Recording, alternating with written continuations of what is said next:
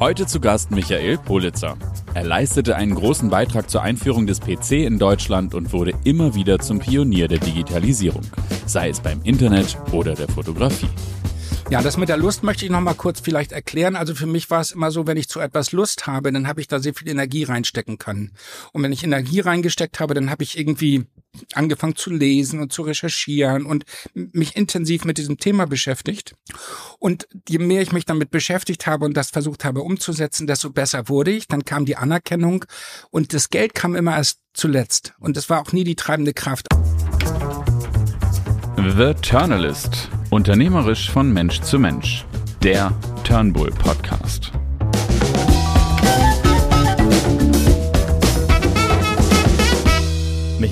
Herzlich willkommen und moin moin zu The Turnalist. Danke, moin.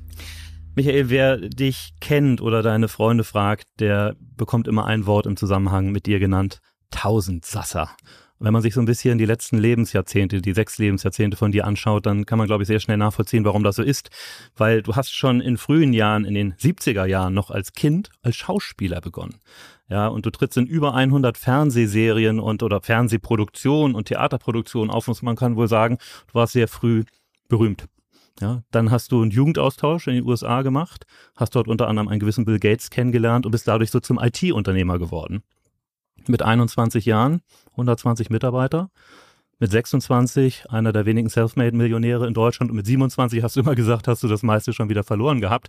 Trotzdem das Gründen äh, nicht sein lassen können. Ganz im Gegenteil, hast Unternehmensgruppen Deutschland, USA gegründet und auch wieder sehr erfolgreich verkauft wie du selber mal erzählt hast, dummerweise größtenteils in Aktien, warst eine starke Mitleidenschaft gezogen durch den Dotcom-Crash und hast dich wieder neu erfunden und hast deine Leidenschaft Fotografie und Reisen zum Business gemacht und bist heute einer der bekanntesten Fotografen auf diesem Planeten. Dann kam die Pandemie, kein Reisen mehr und jetzt bist du Fahrradunternehmer. Also was für eine Reise. Und die Frage, mit der ich mal einsteigen möchte, was braucht es für ein Elternhaus und für ein, ja, sozusagen für eine Basis, um auf solch eine Reise zu gehen und die so für dich zu gestalten? Tja, also hallo erstmal nochmal und ähm, ja, das war eine, eigentlich eine ganz aufregende Zeit alles. Ähm, und es war eine stark lustgetriebene Zeit, da werde ich vielleicht gleich nochmal drauf zurückkommen. Mein Elternhaus er war ähm, hat hart gearbeitet. Und denen ging es auch nicht immer gut. Und ähm, um meine Mutter insbesondere war auch eher so der Unternehmertyp und mein Vater eher der Buchhaltertyp. Und das hat glaube ich in der Kombination ganz gut funktioniert bei denen und sowohl mein älterer Bruder als auch mein jüngerer Bruder und auch meine Schwester, wir sind alle mehr oder weniger ins Unternehmertum geschlittert, auf sehr unterschiedliche Arten und Weisen und auch mit sehr unterschiedlichen Schwerpunkten und auch unterschiedlichen Stilen, wenn man so will, oder, ähm, oder ähm, ähm, Arten, wie wir es aufgezogen haben. Bei mir war das auf jeden Fall so, dass ich, ähm, wie gesagt, als Austauschschüler irgendwann mal in die USA gegangen bin. Den Bill Gates habe ich ein bisschen später kennengelernt, ähm, aber ich habe mich damals mit dem Thema ähm, Computer Science beschäftigt, habe an der amerikanischen Uni so ein bisschen da studiert wollte dann nach Deutschland zurück, habe ein ähm, Praktikum angefangen, also ein Studium angefangen, Computer Science oder Computerwissenschaften in Deutschland und habe ein Praktikum machen wollen bei der IBM. Mhm. Und es hat auch geklappt und ähm, habe dort dann mh, als ja junger mh, Praktikant, es gab nicht sehr viele, ähm, das Glück gehabt, dass ich so drei, vier Leute bei der IBM, die dort im Vertrieb waren, äh, so ein Liking an mir gefunden haben und, und mich unterstützt haben und mir auch mal gesagt haben, da gab es die ersten tragbaren Computer, die waren so 50 Kilo schwer und hatten einen Bildschirm, der nicht viel größer ist so als 10 Zentimeter und das Band, das hatte so 200 KB, nicht, mhm. nicht MB und auch nicht Gigabyte, sondern noch ganz wenig. Also da passte vielleicht ein Telefonbuch drauf, aber das war's dann. Ähm, und ähm, da hatte ich das Glück, dass ich da ganz früh reingerutscht bin. Ähm, dann hat mich damals ein Unternehmen gefragt, die Deutsche Grammophon, ob ich viel Lust hätte, für die ein bisschen noch zu arbeiten, wenn das Praktikum beendet ist. Und ich habe gesagt, finde ich gut. Ähm, und habe mich abgestimmt und bin sehr mutig gewesen und habe gesagt, ich möchte nicht 6 Mark 34 verdienen, weil das war mein Werkstudentenpraktikum, sondern ich möchte gerne 50 Mark die Stunde verdienen. Und habe jetzt fest damit gerechnet, dass die mich runterhandeln würden. Aber ganz das Gegenteil ist zu meiner Überraschung passiert. Der Deutsche Grammophon hat damals gesagt, nee, das scheint uns nicht angemessen. Wir schlagen 75 vor. So. und ich war 18 und, und das hieß, es wird abgerechnet über die Künstlerkasse. Das hieß also, ich war acht Stunden an der Arbeit und anschließend ging ich zur Künstlerkasse und kriegte 600 Mark auf die Kralle. Und das war für mich ein unglaubliches Erlebnis. Das habe ich auch gar, ähm, gerne gemacht. Und ähm, aber da ich ja eingangs schon sagte, dass ich überwiegend lustgetrieben bin, habe ich dann den nächsten Job auch für ich glaube, zweimal, zweimal 50 die Stunde gemacht. Was war das dann? Das war, ich glaube, ich habe eine Friedhofsgräberplanung ähm, in Gifhorn mal programmiert. Dann habe ich irgendwie für ähm, für ähm, Hermann Laue damals auch so eine Gewürzplanung gemacht und für einige Kaffeeunternehmen auch so, so, also das waren so, die, da gab es noch diese Spreadsheets nicht, die gab es mhm. noch nicht, also Excel und und und ähm, all das war noch gar nicht ähm, existent und das wurde alles noch mit an mit Vorläufern, die aber natürlich auch noch nicht ansatzweise so gut waren. Und ähm, und das hat aber gut geklappt. Ich habe mir dann für, für für das erste verdiente Geld dann auch einen Anrufbeantworter gekauft, der damals schon 2000 Mark kostete. Und dann gab es so ein Euro-Signal Siegen. Das war so ein Ziegelstein, den man sich an den Gürtel hängen konnte. Und der hatte vier Lampen und ähm, vier Lampen für vier Nummern. Man musste nur wissen, ist der, der das kriegen sollte, ist der in Norddeutschland oder in Süddeutschland, weil entsprechend musste man eine andere Nummer wählen. Und ich hatte vier Kunden und jeder Kunde hatte eine Lampe und ich hatte ein Motorrad. Und wenn jetzt also irgendwo Not am Mann war, dann leuchtete die Lampe eins, zwei oder drei oder vier und ich wusste, die brauchen jetzt gerade meine Hilfe so und ähm, ja, irgendwann waren wir zu zweit, zu dritt, zu viert und dann ging alles ruckzuck. Dann hat sich damals äh, die Familie Ja beteiligt mhm. ähm, in relativ frühen Jahren, da war ich glaube ich 20 oder 21 und ähm, und mit also eine Minderheitsbeteiligung und dann irgendwann hatten hatte ich mit 120 Mitarbeitern mit mit 21 und das ist auch alles natürlich dann auch ein bisschen viel geworden, weil ich, ich wollte ja, gerade sagen, wie bist du da so reingewachsen, weil das ging ja irre schnell. Ja, ich du hast es von zu Hause mitbekommen, Unternehmertum, aber nein. hier muss man sagen, es war eine, ihr wart gastronomisch tätig. Ja, genau. So, meine Eltern hatten ein Restaurant in, in, in, in Rahlstädten und ähm, deswegen auch diese ähm, Nähe zum Studio Hamburg und deswegen auch irgendwann mal ähm, die, der Vorschlag, ob ich nicht mal Lust hätte, in so einem, in so einem, in einem Komparse zu spielen. Mhm. Und das habe ich gemacht und dann kam eben auch da eins nach dem anderen. Aber ähm, ich hatte das Glück als junger Mensch, der dann ja sehr früh auch ähm, der IBM-PC war gerade im Begriff, auf den deutschen Markt zu kommen. Ich wollte unbedingt Händler dafür werden.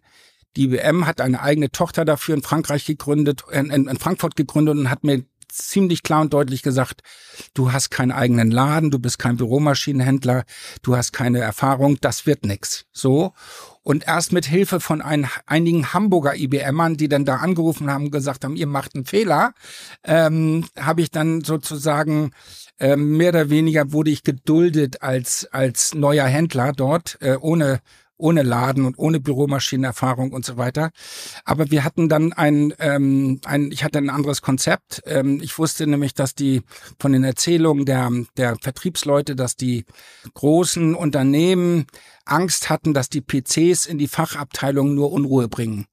Und deswegen habe ich gesagt, ja, dann machen wir das eben anders. Wir sagen zu den EDV-Leitern, also erstmal zu dem Vertriebsmann, ich mache nichts, ohne das mit dir abzusprechen. Wir gehen gemeinsam zum EDV-Leiter und sagen dem, wir machen nichts, ohne es mit dir abzusprechen. Du kannst jetzt der Held sein und die PCs in die Abteilung bringen und wir machen für dich die Arbeit so. Und das hat Klick, Klick gemacht und schon hatten wir, ich glaube, 28 von 35 in Hamburg damals ansässigen internationalen Großunternehmen als Kunden. Die sind immer mit einem, original verpackten PC zu der ersten Vorführung gefahren, haben den da ausgepackt und äh, als sie dann anschließend gesagt haben, wollen sie nicht wieder mitnehmen, nee, wir lassen den hier, wir holen ihn in zwei Wochen wieder ab. und brauchten ihn natürlich nie wieder abholen, weil sie äh, dann alle natürlich gesagt haben, nee, den müssen wir jetzt behalten und wir wollen noch ein paar mehr haben und so weiter. Also das war so diese erste Phase, die war schon ganz irgendwie ganz aufregend, aber natürlich wirklich noch am Anfang. Mhm. Und ähm, und ähm, dann ähm, hatte ich das Glück, dass viele von den Kunden, die EDV-Leiter, so ein bisschen sich fast äh, verantwortlich fühlten, so als so väterliche Gefühle bekamen und sagen, äh, Michael, Sie haben da die eine Rechnung noch nicht geschrieben, das sollten Sie auch noch mal machen. und dann hatte ich ähm, Hans-Hermann Münchmeier kennengelernt, damals der ähm, gerade ein bisschen Pech hatte und ähm, dann bei mir äh, ein Beirat ins Leben ähm, ähm, berief und dann auch ähm, dort als Vorsitzender tätig war. Und so kam dann langsam so ein bisschen Knowledge und, und Support und so weiter auf. Aber mit 26 habe ich dann tatsächlich das erste Mal verkauft. Inzwischen waren es vier Unternehmen. Und, ähm, an wen und hast du damals verkauft? Das war an eine ähm, äh, war ich mal beim ersten Mal? Nee, das war eine, an eine Schweizer Holding. Mhm. Äh, das war ein Schweizer, der immer wieder gekommen ist und gesagt, Herr Polizei, ich möchte Ihre Company kaufen. Und ich wollte das eigentlich gar nicht. Ähm, aber irgendwann habe ich gesagt, boah, ich, das wächst, wächst mir auch alles ein bisschen über den Kopf jetzt. Und dann ähm, hat er das gemacht und das war auch okay und es gab natürlich auch, ähm, also die Familie Ja war glücklich, ich hatte ein bisschen Geld auf dem Konto, ähm, aber es dauerte nicht lange, bis ähm, bis dann äh, das Wettbewerb, der Wettbewerbsverbot auch wieder aufgehoben war und mhm. und ich dann wieder ähm, neu angefangen habe. Damals auch ganz lustig dann ähm, die, wir haben dann mitternächtliche ähm, Gründungsgespräche gehabt mit den Mitarbeitern von früher und neuen und wir wussten, Mitternacht hat keiner eine Ausrede, da muss jeder können. Und so haben wir uns dann immer mitternachts, Mitternacht getroffen und ähm, dann ein neues Konzept entwickelt über mehrere Wochen hinweg und, ähm, und dann auch tatsächlich von vornherein ähm, einen Venture Capital Partner gefunden aus, Han äh, aus Hannover. Venture Capital war damals noch sehr, dass wir sprechen jetzt von ja, Early 80s, so 83, 84, 85, 86 oder sowas. Das war noch sehr ungewöhnlich so. Und, und Jungunternehmer in der Form gab es auch noch nicht ganz so viele. Deswegen war es damals auch noch, auch in den Gazetten relativ ähm, verbreitet. Ähm, aber ich habe dann, ähm, wie gesagt, ähm, nochmal eine neue Firmengruppe gemacht und ähm, das ähm, hat sich auch zum Glück, wollte nämlich wissen, war das jetzt nur Glück oder kannst du auch was? Und das hat auch gut funktioniert.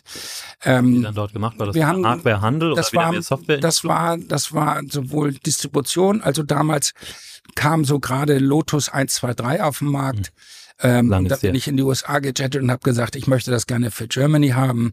Und dann haben wir es tatsächlich für zwei, drei Jahre auch in Germany gehabt. Und so habe ich dann, auch Adobe hatte ich am Anfang exklusiv, aber das war natürlich alles nicht lange, mhm. ähm, weil die dann irgendwie selbst aufgebaut haben. Dann haben wir ihnen damals noch geholfen, eigene Subsidiaries aufzubauen mit so einer Marketingfirma, die sie dann dabei noch unterstützt hat. Ähm, und das waren so Unternehmen, die in, in diesem Markt in, und also auch das erste, eins unserer ersten hieß Digital World, das war so, ein, so, eine, so eine Internetberatung, aber das war eben, mhm. wir haben da die ersten Webseiten von der Lufthansa gemacht und von diversen anderen, aber das war alles sehr primitiv. Also das, ähm, das war halt noch von heute aus betrachtet Steinzeit. Ja, ja, das war definitiv Steinzeit sozusagen so. Ähm, dann haben wir mit dem Stern gemeinsam noch den ersten ähm, digitalen Webseitenpreis, glaube ich, ins Leben gerufen. Damals gab es 50.000 Mark für den Digital World Star Award. Eine Firma hieß Digital World und Star für den Stern. Aber der wurde auch nur einmal vergeben und dann hat sich das, das ist auch wieder alles äh, im, im, im Sande verlaufen. Und inzwischen war ich jetzt aber schon, ich glaube, 35 oder so. Ähm, und ähm, war dann eigentlich so weit, dass ich sagte, jetzt möchte ich ähm, nochmal Lebensqualität ein bisschen verbessern. Ähm, ich hatte eine relativ heftige Trennung hinter mir und die Frage war so ein bisschen, willst du jetzt nur noch reisen wie bisher, sondern äh, einfach mal für den Nachmittag nach San Francisco und dann wieder zurück? Weil damals war ja auch mit Telcos und so weiter, das und oder Internet, so größere Dateien runter und hochladen, das gab's ja alles gar nicht. Da sind wir mit der Diskette noch rübergeflogen und, mhm. und, und wieder zurück und so. Ähm, und wenn man zum Kunden gesagt hat, können Sie mir mal eine Kopie von der Diskette machen, dann hat er sich auf den Kopierer gelegt und hat mir dann, also das, das waren die abenteuerlichsten Zeiten damals noch. Das war wirklich noch ganz am Anfang. Ähm, und dann habe ich aber ähm, gesagt, ich möchte jetzt wieder ein bisschen mehr so auch, ich hatte schon immer ein Fable für auch für Tiere und für Natur und das habe ich dann wieder ein bisschen aktiviert und habe dann das zweite Mal verkauft ähm, an eine amerikanische Firma, äh, CKS hießen sie erst und danach US Web. Die waren dann zwischendurch mal die größte Werbeagentur der Bock, Welt. Ja. Mhm. So, aber das war auch nur und wieder wieder runter. Und, ähm, und ähm, mein Aktienpaket ähm, war eine Zeit lang sehr angenehm und dann auch, ich hatte eine Sperrfrist drauf und dann sah es plötzlich auch nicht mehr so gut aus. Und ich wollte mir eigentlich ein Schiff kaufen und mhm. mit dem Aktienpaket und mit dem Schiff so ein bisschen die Westküste Amerikas, weil inzwischen lebte ich in Kalifornien, ähm, bisschen erkunden, aber das Schiff wurde jeden Tag 30 Zentimeter kürzer, weil, weil, die, weil die Aktie sich nicht so besonders toll entwickelt hat. Und dann irgendwann, als es nur noch zehn Meter lang war, habe ich gesagt, das funktioniert so nicht. Und habe dann überlegt, ob man nicht vielleicht mit dem Stern ähm, gemeinsam so ein Projekt ins Leben ruft, diesen Starship, also Sternschiff Millennium Voyage. Und habe damals dann wieder Microsoft, Sony, die Deutsche Telekom, WWF Olympus und noch diverse andere Unternehmen als Sponsoren gewinnen können, habe sechs Millionen Mark dann eingesammelt und dann wurde mein Schiff wieder größer. ähm, und dann bin ich tatsächlich mit dem und einer Mannschaft und unterschiedlichen Fotografen vom Stern und auch Teams vom ZDF und so weiter dann drei Jahre äh, mit dem Schiff um die Welt gefahren. Tausend Tage, ja. Tausend Tage, tausendneun, um das ganz genau zu sagen, um dann im, irgendwann im Hamburger Hafen unter ähm, Wasserfontänen wieder einzulaufen oder beziehungsweise überhaupt einzulaufen, weil das Schiff wurde ja in Seattle in, in, in Washington State gebaut und und ähm, ist dann in seinen Heimathafen nach drei Jahren erst eingelaufen. Mhm. Ähm, und so die, richtig den Weg in den, an, zurück an den Hamburger Schreibtisch konnte ich mir damals nicht so vorstellen bin dann eigentlich ähm, auf dem Weg nach Madagaskar in Kapstadt habe ähm, so einen Zwischenstopp gemacht und bin dort hängen geblieben. Ich war schon öfter dort, aber jetzt dachte ich plötzlich, nee, warum nicht hier? Und ähm, gleiche Zeitzone und unterschiedliche ähm, Jahreszeiten. Das heißt also, die anderen Plätze, die ich so in, in, in, in Erwägung gezogen habe, Vancouver oder, oder so ähm, Auckland, Neuseeland oder sowas, die waren dann von den Zeitzonen weit weg. Und es war auch so, dass da natürlich, also bei Auckland nicht, aber bei Vancouver ist der Sommer auch nur kurz und dann mit dem Hamburger Sommer dann auch im Wettbewerb. Und das passte eigentlich ganz gut mit Kapstadt. Und da bin ich sehr schnell, habe ich Leute kennengelernt, die aus der Safari-Branche kamen und die haben dann, äh, der eine davon, Colin Bell, war der Gründer von Wilderness Safaris. Das ist einer der größten Safari-Anbieter und Tour-Operator äh, weltweit. Die haben so 60, 70 Camps, die die äh, besitzen und, und in, in, in verteilt auf Afrika dort eben auch ähm, betreiben. Und der hat gesagt, Michael, wenn du nichts Besseres zu tun hast, du kannst immer Gast sein bei uns, nimm mal deine Kamera mit. Ich, inzwischen waren wir auch digital mit den Kameras, wobei mit drei Megabyte haben die immer noch 20, 30.000 Mark gekostet. Mhm. Ähm, das war immer noch auch da in den Anfängen. Aber dann kamen die ersten etwas ähm, bezahlbareren Sachen und ich habe hab tatsächlich dann relativ früh damit auch dann einfach spielerisch fotografiert in Afrika mhm. und bei einem der Besuche in Kapstadt dann festgestellt, dass meine, als ich die Post aufgemacht habe, dass mein Bankkonto nicht so aussah, wie ich es in Erinnerung hatte. Und wahrscheinlich, weil ich irgendwie jetzt inzwischen 14 Jahre lang Geld ausgegeben habe. Ähm, ähm, nee, da war zu dem Zeitpunkt erst sieben Jahre. Und, ähm, und dann habe ich gedacht, vielleicht kannst du, ähm, vielleicht kannst du ja deinen dein Lifestyle erhalten, indem du die Fotografie ein bisschen ernster nimmst. Bevor wir dazu kommen, das, was du eben gesagt hast, eingangs lustgetrieben begonnen und dann immer wieder so an Grenzen geraten und sagtest, dann wurde zu viel. Was bedeutet dir das dieser Begriff Komfortzone, weil für mich klingt das so, als hättest du jedes Mal wieder auch eine Komfortzone verlassen müssen, bis dann doch sehr entschlossen den nächsten Schritt gegangen. Ja, das mit der Lust möchte ich noch mal kurz vielleicht erklären. Also für mich war es immer so, wenn ich zu etwas Lust habe, dann habe ich da sehr viel Energie reinstecken können. Und wenn ich Energie reingesteckt habe, dann habe ich irgendwie angefangen zu lesen und zu recherchieren und mich intensiv mit diesem Thema beschäftigt. Und je mehr ich mich damit beschäftigt habe und das versucht habe umzusetzen, desto besser wurde ich. Dann kam die Anerkennung und das Geld kam immer erst zuletzt. Und das war auch nie die treibende Kraft. Also das, das war immer mehr, ich will Spaß haben und dann gucken, am Ende hoffentlich auch damit ein bisschen Geld verdienen sozusagen. So und ähm, jetzt war wie deine Frage? Du hast dann aber jedes Mal im Grunde genommen deine Komfortzone auch wirklich an die Grenze gebracht. Ne? Und du sagst, ne, von einer heftigen Trennung, äh, Geld wieder verloren, ähm, eine Firma aufgebaut, die irgendwann auch schwer zu führen war. Ich meine, du hattest ja nicht Klar. Erfahrung als 21-Jähriger 120 Leute zu führen. Ich muss dazu sagen, das ist, ähm, damals war ich da schmerzfrei wirklich mhm. schmerzfrei. Das ist jetzt im Alter ein bisschen anders geworden. Da hat auch tatsächlich auch Corona jetzt in den letzten drei Jahren auch noch eine Rolle gespielt. Kommen wir wahrscheinlich gleich noch drauf. Ähm, aber ich habe damals irgendwie angstfrei immer gesagt, nee, wer nicht vor die Tür geht, hat selber Schuld. Also mhm. ich wusste, rausgucken alleine nützt nix, sondern wenn du was sehen willst, dann musst du auch vor die Tür gehen. Und da musst du auch das Risiko, äh, manchmal muss man eine Tür zumachen, bevor die nächste aufgeht. Mhm. Ne? Und da hatte ich da hatte ich nie Schwierigkeiten mit. Mhm. Ich glaube, das wird jetzt ein bisschen anders, aber das war damals zumindest so, dass ich damit nie Schwierigkeiten hatte. Und deswegen war das auch für mich nicht unbedingt so ein Komfortzone verlassen. Also es war, ähm, ich, das, das Gefühl hatte ich gar nicht so. Ähm, ich war neugierig, und, und ich habe aus dem Bauch gehandelt. Ja, aber du sagst eben so en passant, ich meine, du bist extrem viel geflogen, da haben manche Leute schon so ein bisschen beklemmendes Gefühl und dann sagst du eben, gehst für drei Jahre auf dem Schiff. Äh, ich kann mir vorstellen, da hast du auch das ein oder andere Unwetter äh, ja. erlebt und äh, das meine ich so mit Komfortzone.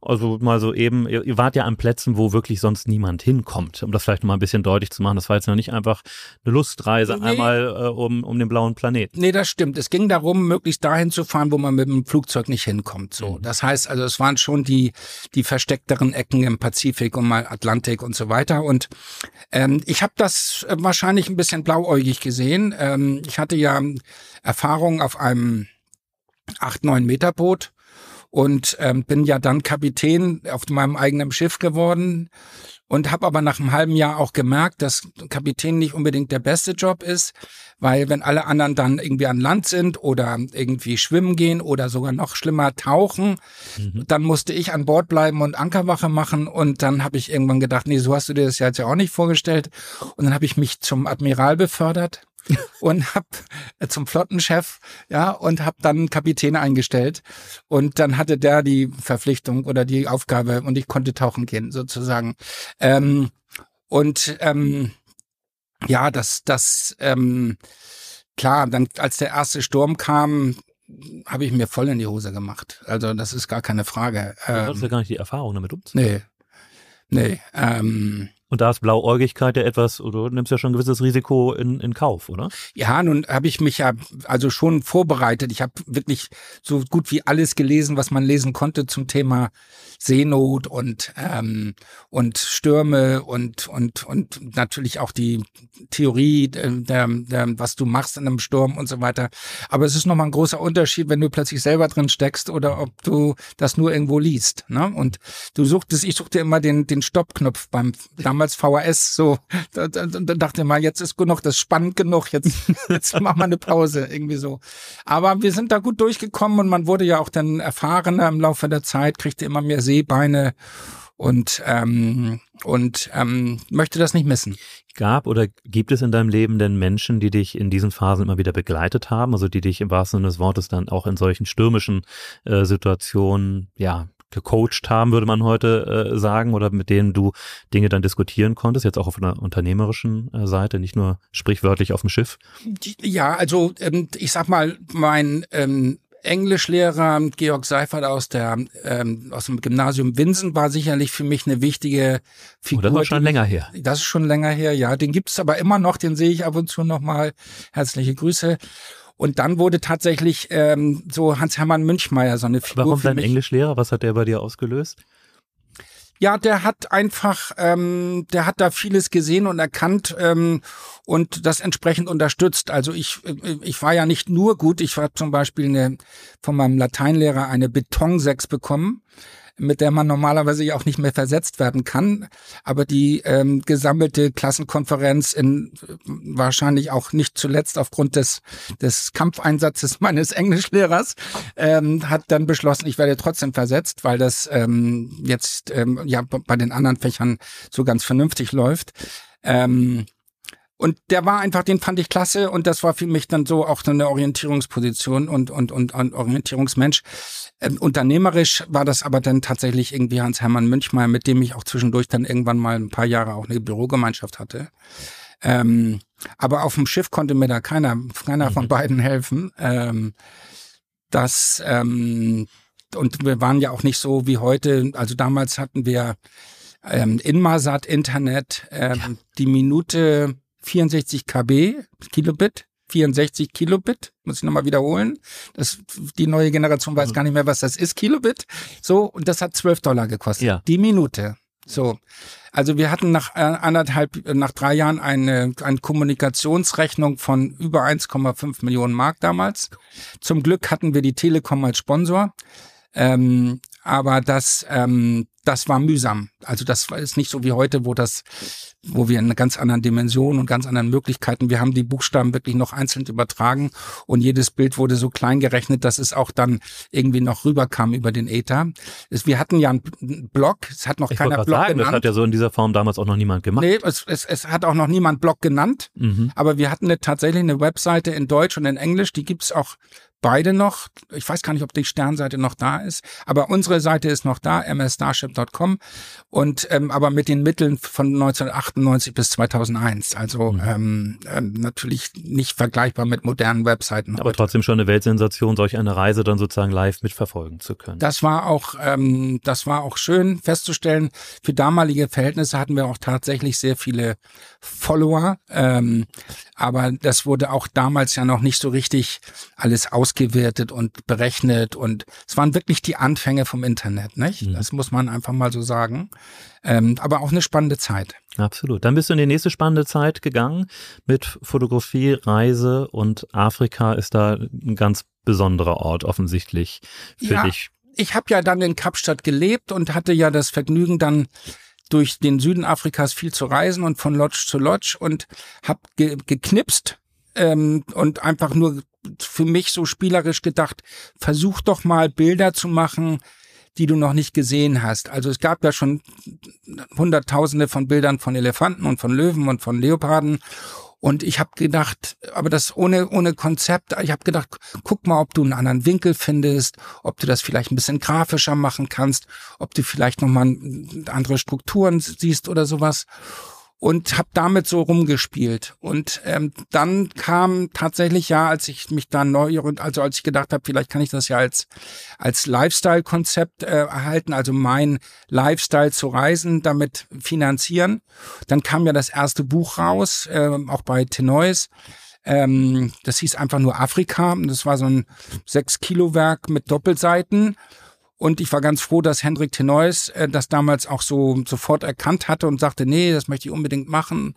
Das war auch sehr gute Entscheidung. Das war sagen. für ihn auch gut, weil für mich auch, aber für ihn war es das bis dato dann auch erfolgreichste Buch äh, des Verlages.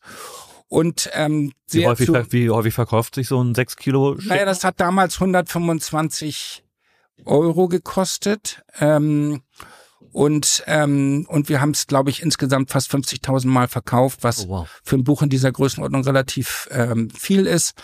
Und es war eben auch so, dass das nicht nur in Deutschland erfolgreich war, sondern die New York Times hat drüber geschrieben und sich wahnsinnig positiv ausgedrückt und der Sydney Herald hatte drüber geschrieben und in Buenos Aires und hier und da, also es waren in über 70 Ländern waren Pressereviews und Presseberichte darüber und ich habe gedacht, das ist ja super. Das geht ja, ich habe da ein bisschen geknipst und da ein bisschen, das war ja einfach, dachte ich, irgendwie so ein bisschen knipsen und dann wird ein Buch draus.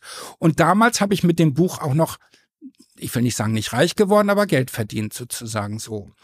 Und dann kam, dann war ich tatsächlich zwischendurch Hoteldirektor auf North Island. Das ist das Resort, wo nur ein oder zwei Jahre später dann ähm, ähm, Prince William und, ähm, und Kate geheiratet haben oder ihren Honeymoon gemacht haben. Also es war schon im Top-End-Bereich angesiedelt und äh, es wurde gerade gegründet äh, von einer Firma, dieser Wilderness Safaris, die auch dort in Afrika tätig waren. Und ich war da eigentlich nur so zum Fotografieren und äh, kam dann zurück und dann haben sie gesagt, und wie war's? Ich sag ganz gut, aber ähm, der Manager taucht nix, der hat nicht verstanden, dass das hier ja ein bisschen mehr so Robinson Crusoe sein soll und ein bisschen lässiger. Und dann haben sie gesagt, ja, das haben sie auch das Gefühl, was ich denn machen würde die nächsten sechs oder neun Monate. Und dann habe ich gesagt, ja, weiß ich nicht wieso. Und dann haben sie gesagt, ja, willst du nicht mal Hoteldirektor sein? Und da habe ich gesagt, das habe ich ja noch nie gemacht. Ja, aber du hast ja viel gesehen schon und du weißt ja auch, was geht und was nicht geht. Habe ich gesagt, ja, warum nicht? Äh, Mache ich mal eine Zeit lang und war auch eine gute Erfahrung, eine sehr schwere Erfahrung, weil es gab nichts auf der Insel so am Anfang. Ähm, und ähm, aber aber trotzdem toll. Und da lernte ich jemanden kennen, der ähm, das Starship-Buch, es gab auch damals ein Buch dann zu dieser ersten dreijährigen Weltreise dort, ähm, das beim Stern erschienen ist und ähm, der er sagt, er würde dieses Buch kennen und er hätte einen Helikopter und er hat sich immer mal überlegt, ob er von seinem Zuhause in Lugano bis zu seiner Farm in, in, in der Nähe vom Krügerpark mit dem Helikopter fliegen könnte und ob ich ähm, glaube, dass das denkbar wäre und möglich wäre und wenn ja, ob ich Lust hätte mitzufliegen. Nee, wenn ja, ob ich Lust hätte, ihm dabei zu helfen und wenn ja, ob ich dann auch Lust hätte mitzufliegen. Und habe ich gesagt, ja, ja und ja. ähm, und dann haben wir tatsächlich zwei Jahre später sind wir dann ähm, mit dem Helikopter in acht Wochen von Hamburg. Ich habe gesagt, weißt du was, Lugano zum Krügerpark klingt doch irgendwie scheiße. Lass uns doch Hamburg nach Kapstadt machen, das ist doch viel interessanter. Und das, so wurde es dann auch gemacht und auch nicht drei Wochen, wie er ursprünglich wollte, sondern acht Wochen, weil das natürlich dann auch Frevel gewesen wäre, da einfach nur so rüber zu preschen. Und dann sind wir tatsächlich acht Wochen von Hamburg, eine Woche über Europa und dann sieben Wochen über Afrika geflogen. Und da wurde auch ein Buch draus. Es hieß Eyes over Africa und wurde dann auch zum Fotobuch in den USA des Jahres und auch in Deutschland und so weiter. Und ähm, und dann kamen eben diverse andere Bücher auch ja, noch. Aber jetzt müssen wir mal kurz nochmal über die Helikoptergeschichte sprechen, weil du sagst das so en passant, acht Wochen, so viele Länder. Jetzt mal rein zum Thema Organisation und Logistik. Also wenn ich da mal so Sprit in der Wüste, findest du auch nicht hinter jedem Busch und überall mal in den, in den Ländern mal kurz äh, zwischenlanden. Ähm, wenn ich mich recht entsinne an die Geschichte, hattet ihr in Europa, in Europa mehr Probleme damit als in Afrika. Erzähl uns, wie organisiert man so etwas? Ähm, also das äh, war, ähm, da gab es noch jemand anders, der mitgeholfen hat. Ähm, das muss man sagen. Aber wir haben das Hauptproblem dadurch gelöst, indem wir noch ein Begleitflugzeug dabei hatten.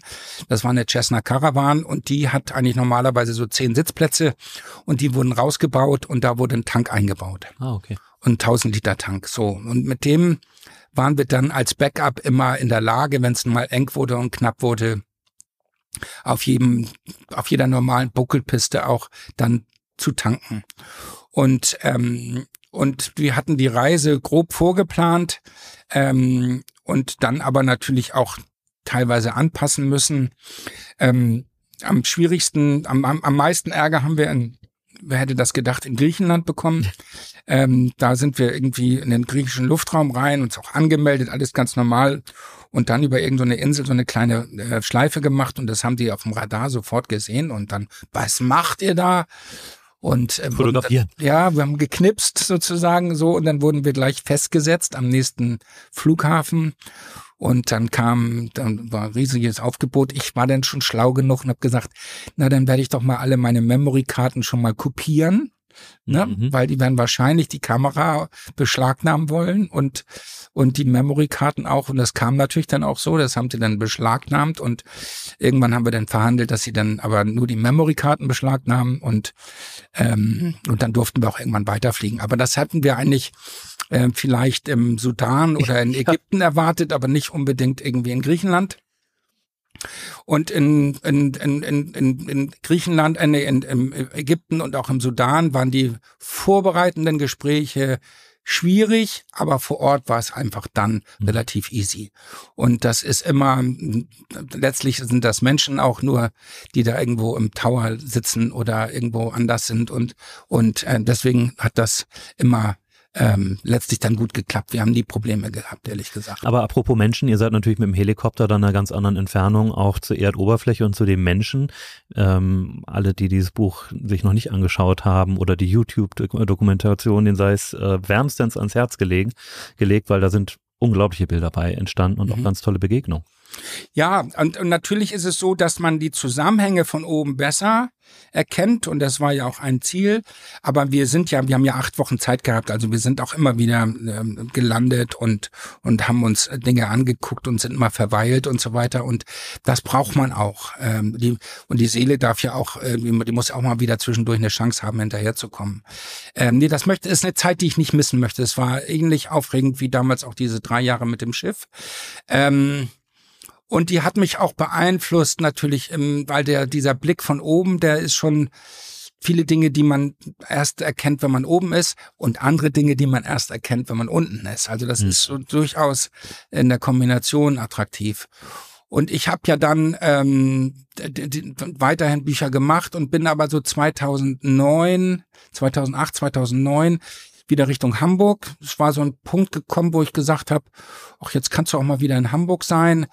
Ähm, Kapstadt hatte so ein bisschen, es war so, Kapstadt ist so eine Partystadt, die ist ganz lustig, aber alle, die da hinkommen, wollen eigentlich eine gute Zeit haben und ein bisschen feiern. Und man vermisst manchmal so die Substanzgespräche oder sowas, mal so abends, mal so ernsthafte Themen oder sowas haben. Und, und auch die Freunde, die mich besucht haben, die wollten eigentlich auch nur feiern, im Grunde genommen. Und ich war irgendwann so weit durch und dachte, nee, jetzt geht's mal wieder zurück. Und, ähm, und dann kam, ich hatte so ein, so ein bekannten und soziales Umfeld, ähm, die, sag ich mal, finanziell eher unabhängig waren. Und dann kam mal jemand aus Zürich und sagte, sag mal, Michael, du, ich hm, habe ja zwei Söhne, die sind 20 und 24 und ich habe mich nicht genügend um die gekümmert und ich brauche jetzt mal so ein bisschen Bonding-Time. Und wir müssen mal so ein paar gemeinsame Erinnerungen. Und das war dann immer auch das Schlüsselelement äh, der durchgehende Gedanke in den nächsten Jahren, aber diese gemeinsamen Erinnerungen äh, produzieren, damit wir mal ein bisschen wieder näher zusammenrücken. Mhm. Und kannst du uns nicht mal dein Afrika zeigen? Ähm, es ist mir fast egal, was es kostet. Ich möchte nur, dass es ein bisschen uns näher bringt. Und das war natürlich ein tolles Briefing. Und dann habe mhm. ich gesagt, ja, das mache ich gerne. Und dann sind wir mit und die wollten, also haben auch klar gesagt, sie wollen mehr Landschaften als Tiere und sie wollen auch ein bisschen ähm, Kultur und auch äh, Lebensart und so weiter. Und dann sind wir mit zwei Helikoptern, weil dann auch noch ein Freund von ihm mitkam und wir waren dann zu fünft, ähm, sind wir durch Kenia und Äthiopien eine Nacht feudal auf einer tollen Lodge und mit allem drum und dran und die nächste Nacht am auf einer stinkenden Matratze am Kraterrand eines blubbernden Lavasees. Ähm, und das war natürlich entsprechend lustig und, und immer so im Wechsel? Im ja? Wechsel, so. Ganz bewusst? Ja, bewusst, bewusst dieser Wechsel sozusagen so. Und die, die Matratzen kamen per Kamel aus Addis und waren natürlich entsprechend smelly und so. Ähm, aber das, das, und es war 30 Grad nachts, weil das am Krater natürlich, das war in der Danakil-Depression. Das ist 150 Meter unter Meeresspiegel mhm. und da war es tagsüber so 45 bis 50 Grad und abends dann eben ist es mal ein bisschen auf 30 Grad runtergekühlt. Also es war schon menschenfeindlich.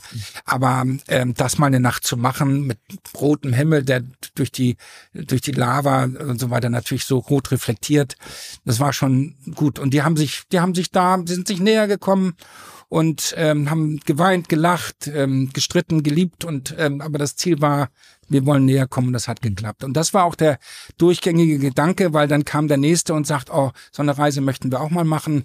Und es war eigentlich immer so, die Motivation war immer so, lass uns mal Erinnerung fürs Leben schaffen. Und ich, ich werde jetzt irgendwie 85 und ich möchte meine Familie nochmal mitnehmen und meine Enkel sollen in 20 Jahren noch von der Reise reden. Mhm. So. Und so war das immer. Es ging nicht um Kaviar, es ging nicht um Champagner, es ging um Erlebnisse. Und um Zeit. Und, und, und, um, um die Zeit. Und irgendeiner hat mal auch zu mir relativ früh gesagt, Michael, I'm gonna run out of money before I run out of time. Nein, umgekehrt. I'm run, I'm gonna run out of time before I run out of money. Mhm. Und ähm, das war natürlich auch ein Schlüsselerlebnis, weil es war mir klar, ähm, die, mit der Zeit muss man respektvoll umgehen. So mhm. und da haben wir wirklich super schöne Reisen konzipiert, zehn Jahre lang, super aufwendig. Ich war acht, neun Monate im Jahr mindestens unterwegs mit den Kunden. Wir haben noch zusätzlich weitere 30 Reisen organisiert, wo ich nicht dabei war. Dann kam Corona. Ähm, Lass uns ganz kurz da stehen bleiben, weil wenn du sagst, Zeit ist das Wichtige und hast eben selber diese schöne Formulierung gewählt, die, die Seele braucht ja auch Zeit, um mal hinterherzukommen. Wenn man so eine hohe Durchschnittsgeschwindigkeit hast, hat wie du in deinem Leben, ist das ja sehr nachvollziehbar. Wie hast du selber für dich immer wieder die Zeit gefunden, dich überhaupt zu, zu regenerieren bei all diesen Aktivitäten? bevor dann Corona das wahrscheinlich gewissermaßen erzwungen hat. Ähm, ja, das war in dieser Zeit nicht so leicht. Also ich bin natürlich dann, wenn ich in Hamburg bin, ich war in einer ähm, Beziehung, habe mit, mit den beiden Kindern meiner Freundin äh, und, und ihr natürlich zusammengelebt und bin dann, wenn ich immer in Hamburg war, auch bemüht gewesen, mich darum zu kümmern um die um, um meine Familie sozusagen. Und das war natürlich auch ein bisschen Regenerationszeit. Gleichzeitig aber ist halt viel liegen geblieben. Und ähm, und du hast ja wenn du unterwegs bist nicht gerade das schnellste Internet und so weiter mhm. so dass dann die das war schon insgesamt aufregend aber anstrengend. Und das ist auch einer der Gründe, warum ich jetzt auch nach Corona, das mit den Reisen ist wieder losgegangen, das machen wir auch mit großer Freude, aber ich selber will nicht mehr so acht bis zehn Monate im Jahr unterwegs sein. Warum nicht? Weil es mich ähm, aus diesen Gründen, die ich schon sagte, es ist doch auch anstrengend. Ähm, es gibt nicht genügend Regenerationsphasen und, und man wird auch aus dem sozialen Umfeld immer wieder rausgerissen und verpasst dann doch die, diverse und viel zu viele Geburtstage und Hochzeiten, weil man unterwegs ist. Und ähm, da haben sich, glaube ich, dann auch meine Prioritäten ein bisschen verschoben. Und deswegen organisieren wir wieder mit Freude tolle Reisen. Ich bin aber nicht mehr so oft dabei, vielleicht noch zwei, drei Mal im Jahr. Das reicht mir dann auch. Mhm. Und natürlich haben wir in dieser Corona-Phase weil ich so ein bisschen gedacht habe, ah, jetzt kannst du dich mit deiner anderen Leidenschaft beschäftigen und ein bisschen mehr E-Bike fahren und den Norddeutschland angucken. Und tatsächlich bin ich, als es Corona losging, bin ich 75 Tage lang jeden Tag mit dem E-Bike um 16 Uhr losgefahren und bin immer so 60 bis 70, 80 Kilometer gefahren und habe mir Hamburg angeguckt. Jeden mhm. Weg, jede Gasse, ähm, in, in Norden, in Süden, in Westen, in Osten, in alle Himmelsrichtungen. Immer mit Kamera? Ich kam. Nee, beim Handy. Ähm, das ist die Kamera, die man dabei hat, das ist immer gut. Aber immer mit irgendjemandem, der mitgefahren ist. Mal jung, mal alt, mal Freund, mal verwandt oder wie auch immer. Und irgendwie merkte ich, wie viel Freude das bereitete. Und habe gedacht, hm, das ist ja auch eine Möglichkeit. Wir können ja auch so E-Bike-Safaris machen in Norddeutschland und jetzt mit dem E-Bike die Welt erkunden. Und für mich war es so, ich bin, ich bin tatsächlich wahnsinnig gerne auf dem Fahrrad und ich bin auch gerne auf dem E-Bike, weil ich bin aus drei Gründen da auf dem Fahrrad. Ich will an die frische Luft, ich will mich bewegen, mich aber nicht tot machen, ich will hm. nicht völlig verschwitzt und erschöpft irgendwo ankommen. Und ich will entdecken. Und das Entdecken ist durchgängig in meinem Leben immer so gewesen. Und ich habe halt Norddeutschland immer vernachlässigt weil man natürlich sagte, ja, das können wir später noch machen. Mhm. Aber ich habe dann festgestellt in dieser Zeit, es gibt wunderschöne Dinge in Hamburg, auch südlich der Elbe. Für, den, für uns auf dieser Seite der Elbe hört Hamburg ja nicht mit der Elbe auf. Und man merkt dann, da ist Veddel, da ist Wilhelmsburg, da ist der wunderschöne Inselpark, der Uferpark. Fast schon Bayern. Ich war auch schon in Bayern, aber Nein, jetzt nicht. das ist für die Hamburger ja, fast schon, Bayern. schon Bayern. ja genau.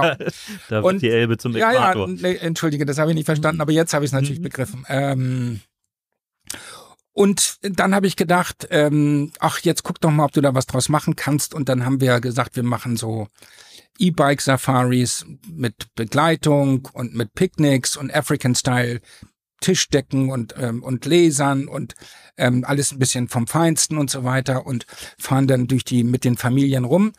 Was wir allerdings unterschätzt hatten damals, ist, dass natürlich alle Hotels irgendwie auf Monate ausgebucht waren und dann spontan so eine Drei-Tage-Reise gar nicht mehr zu organisieren war. Und so haben wir uns dann auf Tagestouren konzentriert und haben ähm, dann aber auch so unsere, ich dachte eigentlich, wir würden mehr für Besucher machen, aber tatsächlich sind locker 80 Prozent unserer Kunden Hamburger, die es einfach spannend finden, jetzt mal ihr Hamburg richtig kennenzulernen. Und unsere erfolgreichste Tour ist eine Tour für Hamburger, der Hamburg-Rundumschlag, der eben genau über die mhm. Elbe rübergeht und da alle möglichen Sachen zeigt.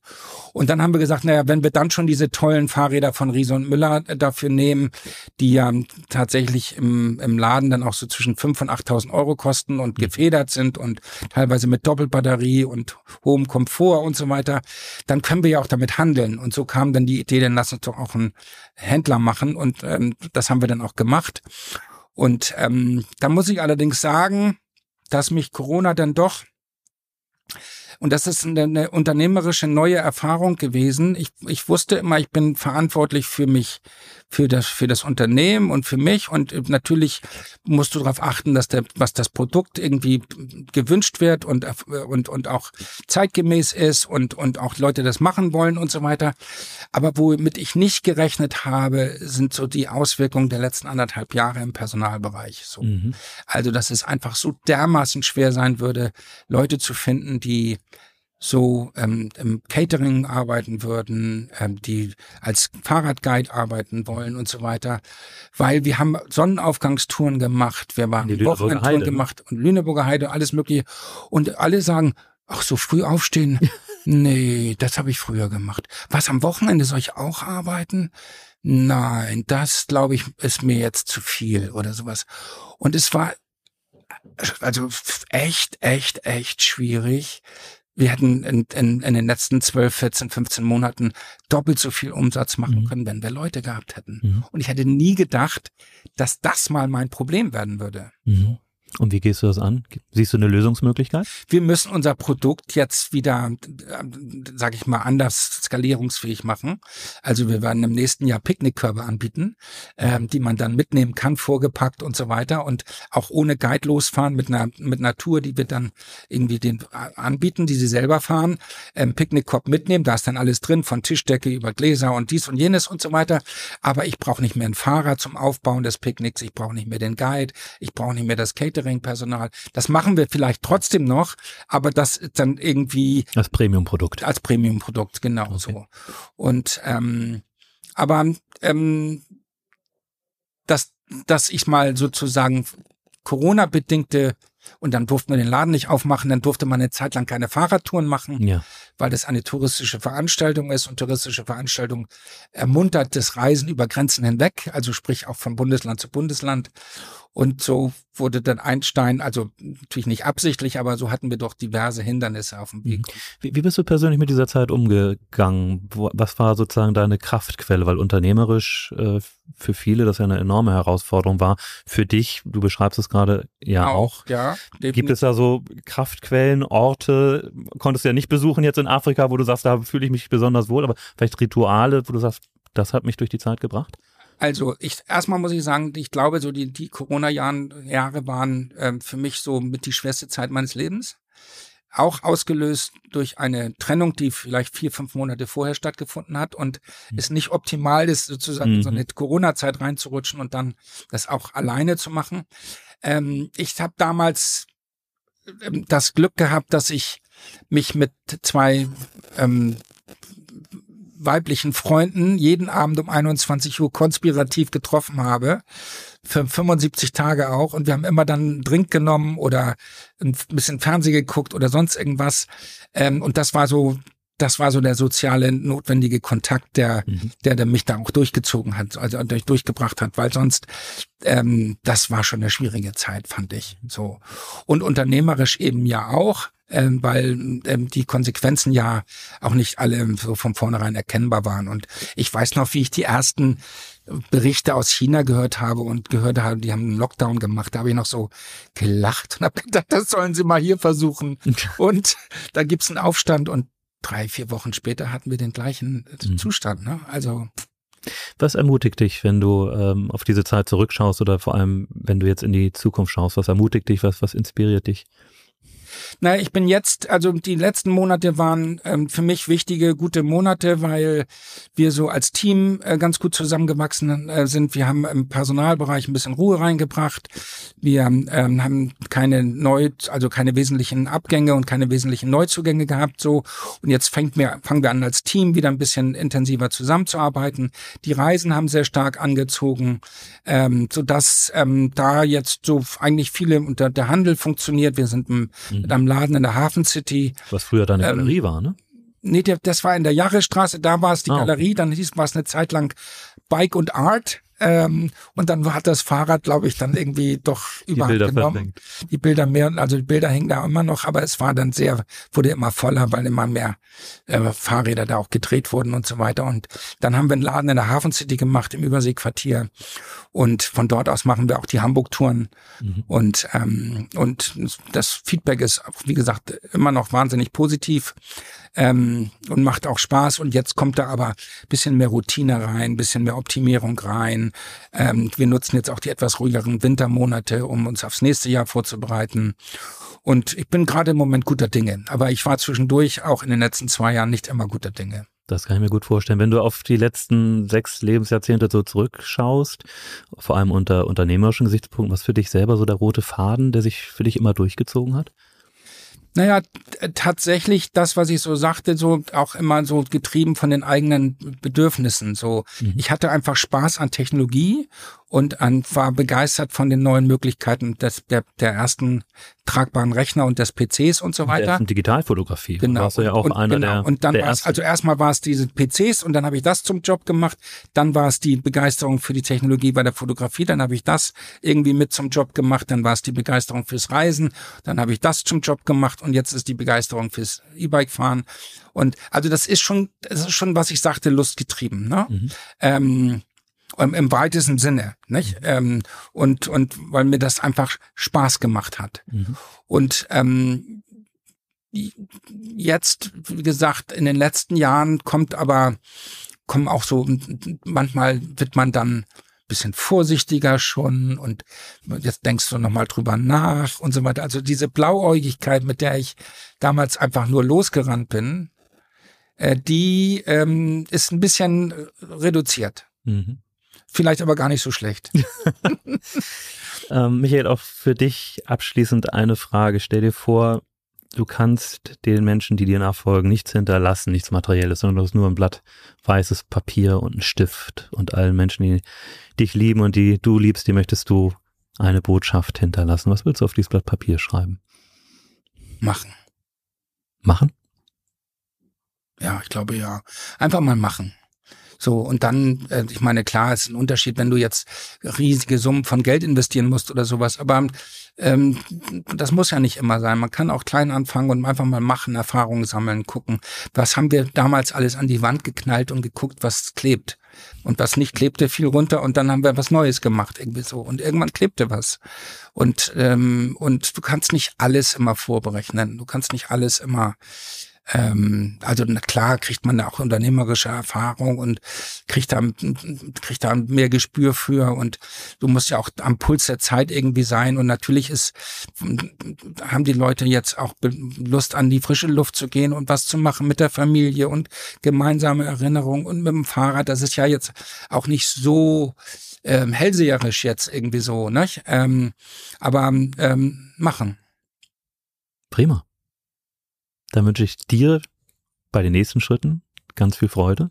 Einfach machen. Vielen Danke, Dank fürs Gespräch. Ich hoffe, da kommen nicht mehr ganz so viele Schritte. Danke, lieber Michael. Danke, auch. The Turnalist. Unternehmerisch von Mensch zu Mensch. Der Turnbull Podcast.